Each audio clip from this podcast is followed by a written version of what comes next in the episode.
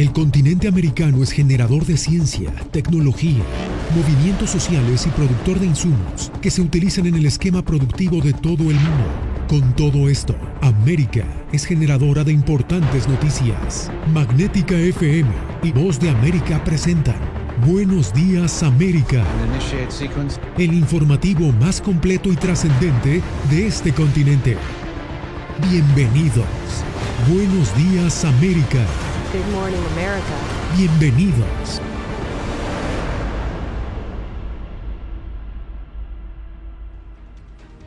Bienvenidos desde Washington. Comienzan las noticias en el mundo al día. El ataque de Rusia contra civiles ucranianos no cesa. Nuevamente se registran bombardeos en diferentes ciudades, incluyendo puntos cercanos a las fronteras con naciones miembros de la OTAN.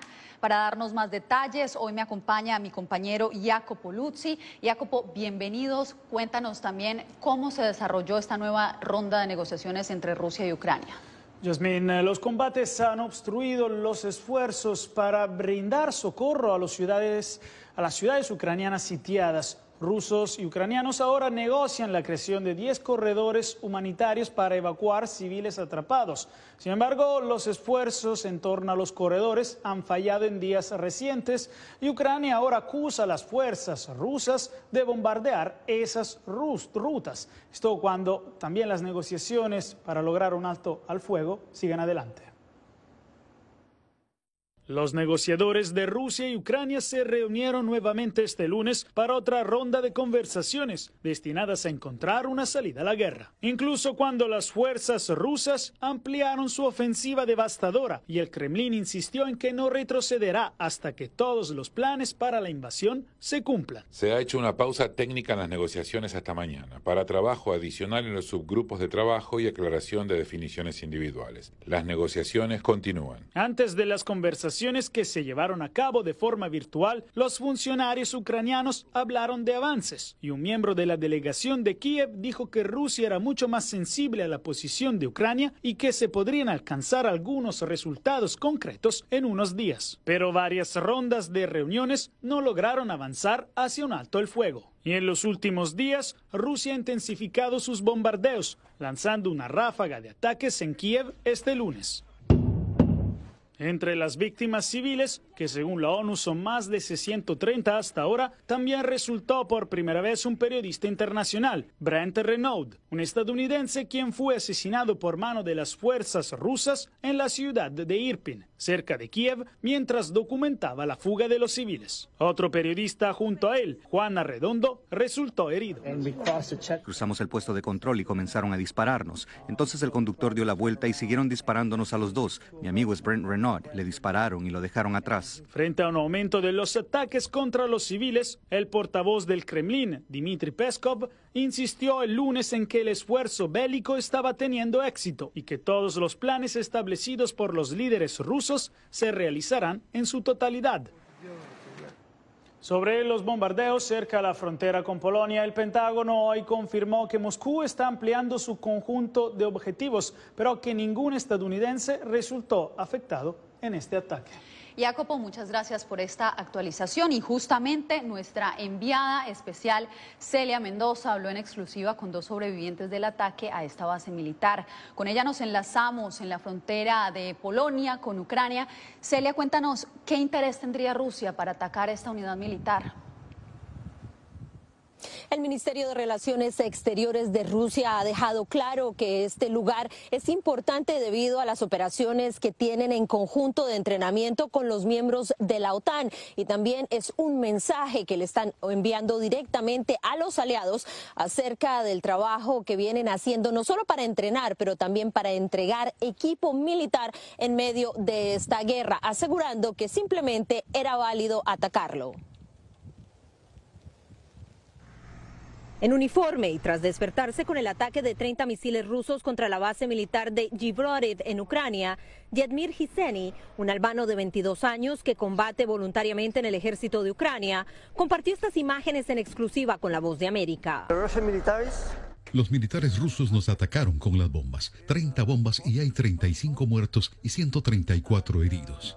Kiseni, quien salió sin heridas graves de este ataque, había llegado a Ucrania apenas dos días antes para recibir entrenamiento y describió su experiencia. Pasadas las 5 de la mañana, cuando los misiles lo despertaron. Todos estábamos perdidos. ¿A dónde puedo ir ahora? ¿A dónde puedo ir? Y después de que todos salieron, solo corrimos y corrimos y corrimos. Estábamos en el búnker, nos protegimos. Fue una catástrofe. Yedmir escapó, logró cruzar la frontera desde Ucrania hasta Polonia y estando aquí en Córchova ha tomado una decisión acerca de su futuro. Me voy a mi casa ahora. Dos días después de que llegué 30 bombas. No estoy listo para eso. Sin embargo, Sander Doku, otro voluntario del ejército ucraniano que también sobrevivió, asegura no tener miedo. Cualquiera que haya sido la fuente de esos cohetes se debió a varios factores potenciales, pero eso de ninguna manera disminuye nuestro propósito. Por el contrario, nos fortalece.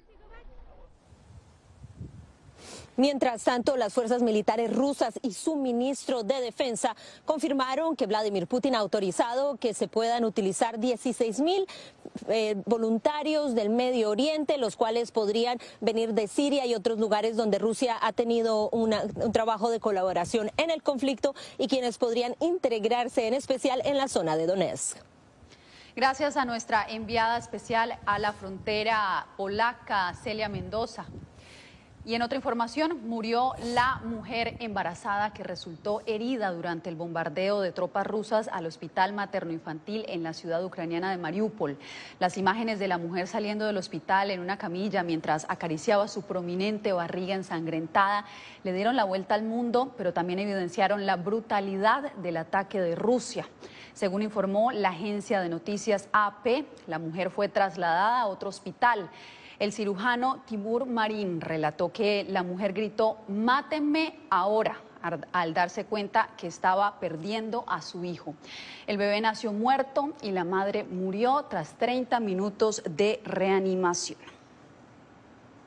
Estados Unidos asegura que Rusia le pidió apoyo a China para continuar su invasión a Ucrania y le advirtió al gigante asiático sobre las potenciales consecuencias.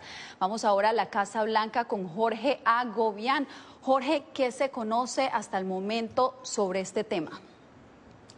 Yasmín, la gran pregunta que de hecho se preguntó durante el día de hoy en la rueda de prensa aquí en la Casa Blanca es si Rusia o China habrían ya compartido eh, armamento o apoyo económico. Ni la Casa Blanca ni el Consejo de Seguridad Nacional de la Casa Blanca han hablado de esto públicamente, no lo han confirmado. Sin embargo, dicen que hay una preocupación grande sobre estos intercambios. Las consecuencias serían graves, advirtió la Casa Blanca. También hay que destacar que esto sale de una conversación de siete horas, siete horas entre el asesor de seguridad nacional del presidente Joe Biden con su contraparte China. Esto fue en Italia. Le preguntaron a la secretaria de prensa de la Casa Blanca cuáles serían esas consecuencias. Esto dijo. No voy a hablar de consecuencias específicas. Creo que lo que hemos transmitido, lo que transmitió nuestro asesor de seguridad nacional en esta reunión, es que si China proporciona asistencia militar o de otro tipo, eso por supuesto viola las sanciones o apoya el esfuerzo de guerra. Habrá consecuencias significativas, pero en cuanto a los detalles, nos coordinaremos con nuestros socios y aliados para tomar esa determinación. Tanto Rusia como China han negado durante esta jornada que haya intercambio militar o económico. Sin embargo, la Casa Blanca asegura que sigue de cerca estos intercambios, como lo decía antes, en una conversación de siete horas entre, entre Estados Unidos y China. Por otro lado, también se le consultó a la secretaria de prensa de la Casa Blanca, Jen Psaki, si esas consecuencias severas que ha prometido Estados Unidos, si Rusia utiliza armas químicas en el conflicto en eh, Ucrania, pues le preguntaron si Estados Unidos se está quedando sin opciones para implementar sanciones a Rusia, algo que ella negó completamente. Por otro lado, hay que destacar que este miércoles estará en una sesión conjunta el presidente ucraniano. Hablará ante el Congreso de Estados Unidos. Eso será durante la mañana y por supuesto haremos cobertura de ese anuncio o ese mensaje del presidente ucraniano al Congreso estadounidense. Yasmin. Así es, Jorge, gracias. El secretario general de la ONU instó este lunes al presidente ruso Vladimir Putin a detener su ofensiva militar. Antonio Guterres resaltó que Putin es esencial para alcanzar algún acuerdo, por lo que se mantiene en contacto constante con el Kremlin. Ángela González con el reporte. Ucrania arde y Putin es esencial para detener la guerra Así lo declaró en conferencia de prensa el secretario general Antonio Guterres. He hablado con varios líderes que están en contacto permanente con el presidente Putin y por supuesto consideramos que él es absolutamente esencial para un esfuerzo adicional para que la Federación Rusa entienda que esta guerra se está convirtiendo en una absoluta pesadilla y crear las condiciones para que se detenga la guerra y se establezcan negociaciones serias. Guterres añadió que se necesita prudencia ante el pedido de zona de exclusión aérea por parte de Ucrania para evitar el riesgo de escalar el conflicto, según el análisis de varios países. Por su parte, el presidente de la Organización por la Seguridad y Cooperación de Europa se dirigió al Consejo de Seguridad y responsabilizó a dos de los 57 miembros de esta organización de quebrantar los fundamentos de paz por la agresión a Ucrania. Rusia desafía su responsabilidad de actuar como guardián de la paz internacional en materia de seguridad, tanto como miembro de la Organización para la Seguridad y Cooperación en Europa como miembro permanente del Consejo de Seguridad. A cambio, elige actuar como agresor en este ataque militar planificado desde hace tiempo con la participación de Bielorrusia.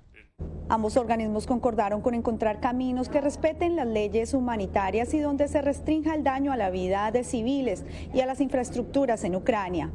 Ángela González, Voz de América, Naciones Unidas, Nueva York. Y esa guerra que se desarrolla a miles de kilómetros termina impactando a la comunidad rusa en Estados Unidos. Como nos dice Verónica Valderas Iglesias, algunos sufren actos de repudio aunque se oponen a la invasión a Ucrania. Miles se han manifestado en Nueva York contra la guerra en Ucrania. La rusa Sasha Nasintseva se sentía cómoda de participar en un principio. Escuché a unos estadounidenses detrás de mí diciendo cosas no muy buenas sobre los rusos. Se volvieron algo agresivos y me dijeron cosas desagradables. También oí a dos ucranianos decir regrésate a Rusia. Su caso no es insólito. La oposición a las acciones de Moscú se está manifestando en formas que afectan a los rusos en Estados Unidos. En Washington, D.C., por ejemplo, se reportó que el restaurante Casa de Rusia fue vandalizado. Se trata de una cultura de cancelación contra los negocios, dice Mikhail Podolsky, quien nació en Moscú. Las tiendas buscan deshacerse del vodka ruso. Las comunidades en Internet tratan de cambiar los nombres de los grupos rusos. La diáspora rusa, sin embargo, espera que la hostilidad no empeore y los activistas buscan presionar a Moscú para que ponga fin a la guerra. Estamos organizando una gigantesca campaña de información para diseminar la verdad, para que los exiliados se comuniquen con quienes viven en Rusia y les compartan fotos y videos. Marina Diu, quien tiene parientes tanto en Rusia como en Ucrania, dice comprender la percepción negativa que algunos tienen de los rusos en estos momentos, pero llama a la unidad para poner fin al sufrimiento. Espero que la gente no aumente el odio, sino que unamos esfuerzos para apoyar a Ucrania y a Rusia. La Voz de América contactó a varios rusos que apoyan la invasión en Ucrania, pero rechazaron ser entrevistados. Verónica Valderas Iglesias, Voz de América, Virginia. En breve, más ucranianos llegan a la frontera entre México y Estados Unidos. Esto y más al regresar.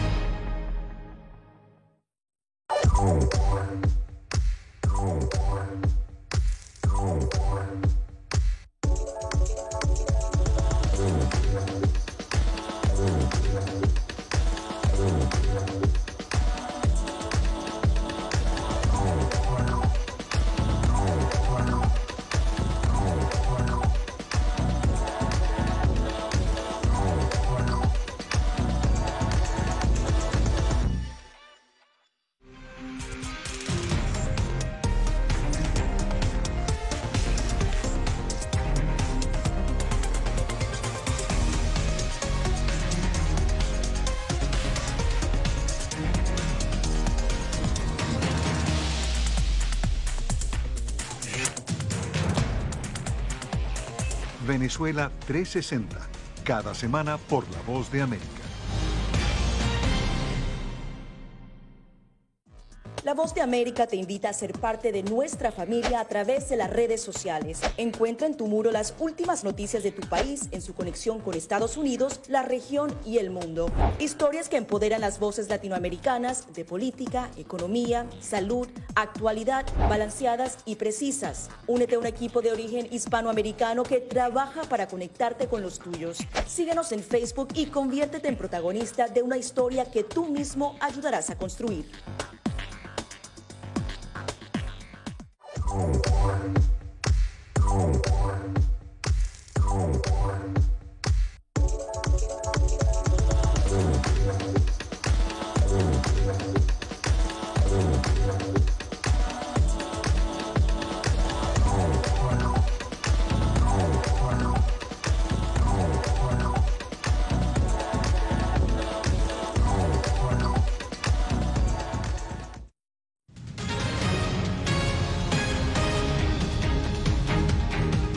Tras meses de separación, cuatro familias ucranianas lograron reencontrarse en Guatemala. Eugenia Sagastume nos cuenta cómo fue el emotivo reencuentro. Volaron miles de kilómetros para huir de la guerra. Ciudadanos ucranianos que residen actualmente en Guatemala por razones de trabajo volvieron a ver a sus esposas e hijos en el país centroamericano, donde esperan permanecer un tiempo con la esperanza de que algún día puedan volver a casa. Uh, no sé qué nos espera en el futuro, pero espero que la guerra va a terminar pronto. Vyacheslav Ostrenko viajó hasta Polonia para traer a su esposa y sus hijos. Lloré una semana cada día hasta cuando mi familia no llegó a Polonia. Es complicado uh, dejar todas casas. Y aunque ahora están resguardados, piensan en quienes siguen en Ucrania. Sus padres y hermanos viven cerca de la frontera con Rusia, donde hay fuerte presencia de soldados rusos. Una bomba, una bomba de grande, 100 metros de casa de mis padres.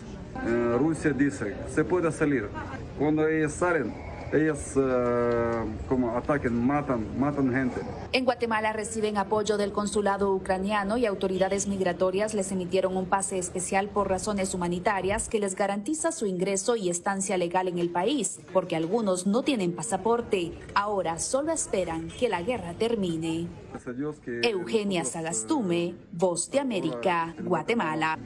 Aquí Mientras tanto, más ucranianos y rusos están entrando a través de la frontera sur a Estados Unidos. Las autoridades eh, de inmigración prevén que las estadísticas seguirán aumentando. Vicente Calderón con la información.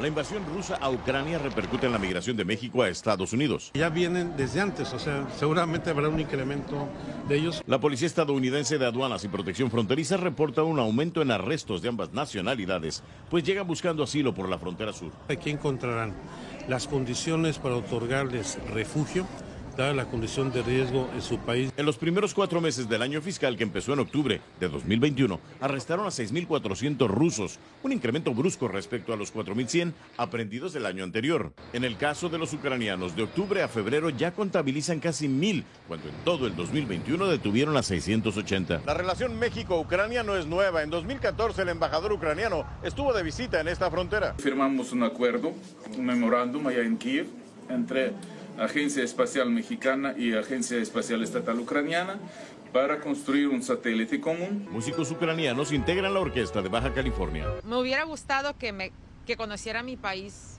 por otro por otra razón, pero pero ya yo creo que todo el mundo va a conocer dónde está ubicado Ucrania. Xenia Koblianska es catedrática en Tijuana. Le preocupa lo que pasa en Odessa, su ciudad natal, y se prepara para un concierto en abril. No es una protesta, es un concierto, somos artistas, este, un concierto por la paz. Otras ciudades mexicanas se solidarizaron, iluminando edificios públicos con los colores de esa nación europea. Vicente Calderón, Voz de América, Tijuana, México. Entre tanto, parte de una política migratoria establecida durante la administración Trump llega a su fin. Los Centros para el Control y Prevención de Enfermedades anunciaron que los niños migrantes no acompañados ya no serán expulsados automáticamente de Estados Unidos y quedarán eximidos de esa política conocida como Título 42. La disposición sigue vigente para familias y adultos migrantes. Usted quédese porque al regresar en el mundo al día, la izquierda arrasa en las consultas interpartidistas para escoger a tres candidatos presidenciales en Colombia.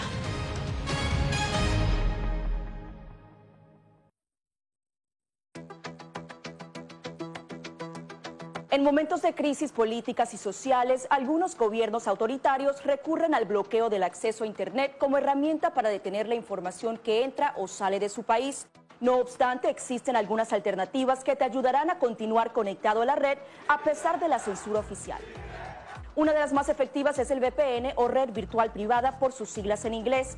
La VPN pretende simular que la persona está en otro lugar del mundo y no en el país que esté restringiendo el acceso a Internet, de manera que es incapaz de detectar esa conexión interna y así se puede utilizar Internet con normalidad. Las ofertas de VPN en el mercado son muchas y las puedes buscar escribiendo las iniciales VPN en los motores de búsqueda, pero es importante descargarla o adquirirla antes de perder la conexión al Internet. Aquí te ofrecemos algunas opciones.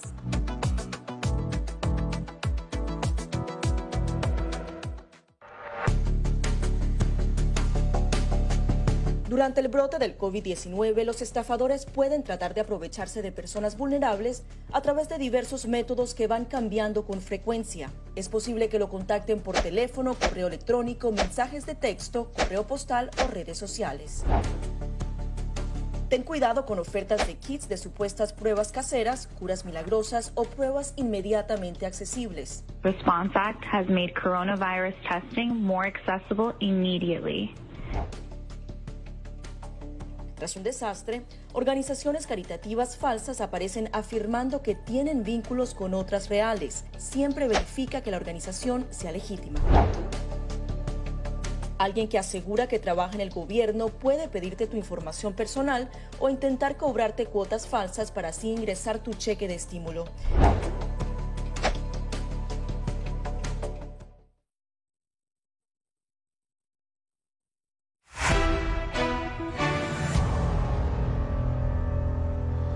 Hay preocupación entre la comunidad médica tras el aumento de infecciones por COVID-19 en Europa. Expertos temen que la ola de contagios termine impactando a Estados Unidos. José Pernalete nos amplía. A pesar de que en Estados Unidos se registran más de 79 millones y medio de personas infectadas por coronavirus en los dos años de pandemia que han transcurrido, de acuerdo a la Universidad Johns Hopkins, la tasa de nuevos casos está en descenso, así como los promedios de hospitalizaciones y muertes en el resto del continente. Los casos de COVID-19 cayeron en un 26% en las Américas, con 1,1 millón nuevo de infecciones nuevas notificadas.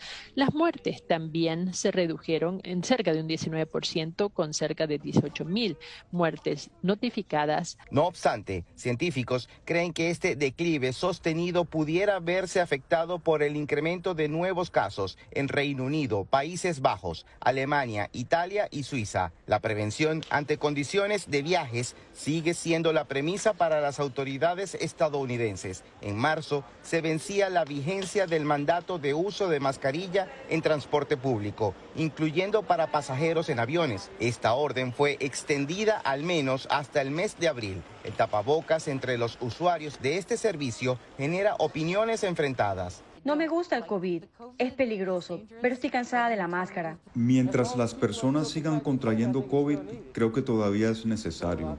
Mientras tanto, en China persiste el reporte de aumento de casos de Omicron, incluso en niveles superiores a los brotes en Wuhan durante 2020. José Pernalete, Voz de América. Los colombianos escogieron este domingo a los candidatos presidenciales de tres bloques políticos. Los resultados fueron inéditos en una jornada que también sirvió para elegir a 295 congresistas. Jair Díaz nos reporta. Los colombianos participaron el domingo en consultas interpartidistas y definieron en una concurrida votación los candidatos presidenciales de tres bloques políticos. Gustavo Petro de la izquierda, Pacto Histórico, obtuvo más de 5 millones de votos, la más alta de la jornada. Es la hora de la victoria a ganar en la primera vuelta presidencial. ¡Que viva el!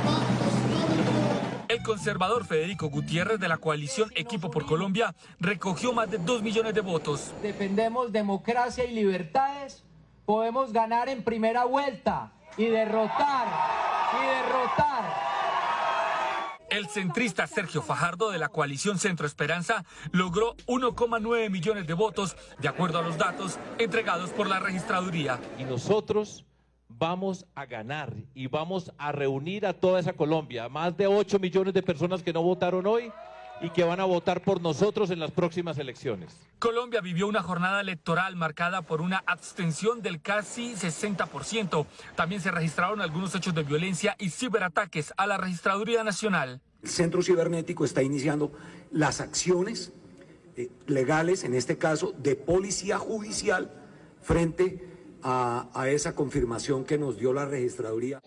La siguiente cita de los colombianos a las urnas será el 29 de mayo, donde se realizará la primera vuelta de las elecciones presidenciales de Colombia. Jair Díaz, Voz de América, Bogotá. Al volver, conocer el dolor de la guerra impulsó a una latina a poner su negocio en favor de las víctimas del conflicto en Ucrania.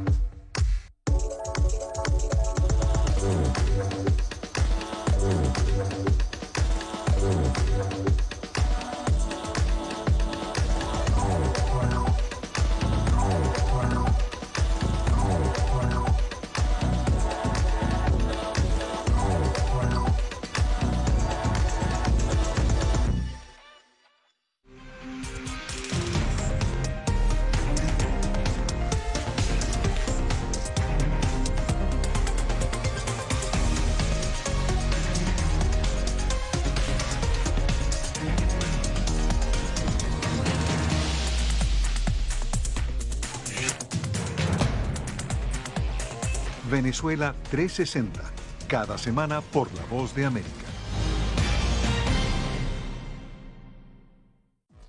Voz de América te invita a ser parte de nuestra familia a través de las redes sociales. Encuentra en tu muro las últimas noticias de tu país en su conexión con Estados Unidos, la región y el mundo. Historias que empoderan las voces latinoamericanas de política, economía, salud, actualidad, balanceadas y precisas. Únete a un equipo de origen hispanoamericano que trabaja para conectarte con los tuyos. Síguenos en Facebook y conviértete en protagonista de una historia que tú mismo ayudarás a construir.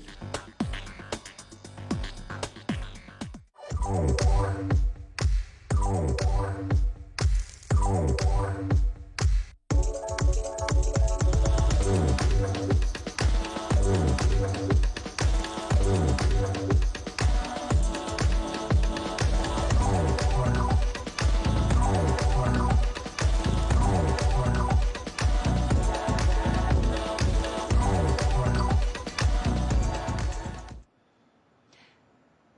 se libra la guerra en Ucrania, una nicaragüense dueña de un negocio en Los Ángeles usa su creatividad para unirse al esfuerzo humanitario por las millones de víctimas. Verónica Villafañe nos cuenta por qué para ella esta es una causa personal. Lejos de la brutalidad de la guerra, la dueña y empleados de Amazing Piñatas en Los Ángeles encontraron la manera de expresar su solidaridad y ayudar al pueblo de Ucrania. José Sánchez crea piñatas en formas de corazón, mientras su esposa, Luz Ibáñez, hace ramos de rosas de papel con los colores de la bandera ucraniana que se están vendiendo para recaudar fondos. Haciendo nuestros corazones no solamente hay contribución económica, pero también estamos dejando de saber al pueblo que estamos detrás de ellos y que estamos acuerpando que esto acabe esta guerra. Para Lorena Robleto, propietaria del negocio, es una causa personal.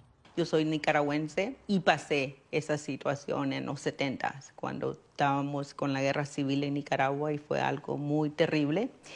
y algo que uno nunca se recupera de pérdidas de familiares, de amistades. Su encargada de marketing, Ángela Sánchez, ideó la campaña. El espíritu de querer ayudar siempre es lo que nos mueve a hacer este tipo de cosas. Han promovido su campaña de paz y apoyo a Ucrania en redes sociales. Tenemos muchas llamadas, tenemos órdenes pendientes y eso nos está llenando de mucha satisfacción. La gente quiere ayudar. Sánchez dice que como inmigrantes saben lo difícil que es abandonar sus países y sintieron la necesidad de hacer algo positivo para los ucranianos desplazados por la guerra. La dueña de Amazing Piñatas está trabajando con el Centro Cultural de Ucrania para donar el 100% de las ganancias de estas ventas especiales y así contribuir al esfuerzo humanitario para la gente de Ucrania. Verónica Villafañe, Voz de América, Los Ángeles. Con esta historia nos despedimos. Gracias por sintonizar El Mundo al Día. Les informó Yasmín López. Gracias por tu atención. Al momento estás enterado de lo más relevante en materia informativa en el continente americano y su relación con el resto del mundo. Esto fue Buenos Días América, una producción de Voz de América, presentado por Magnética FM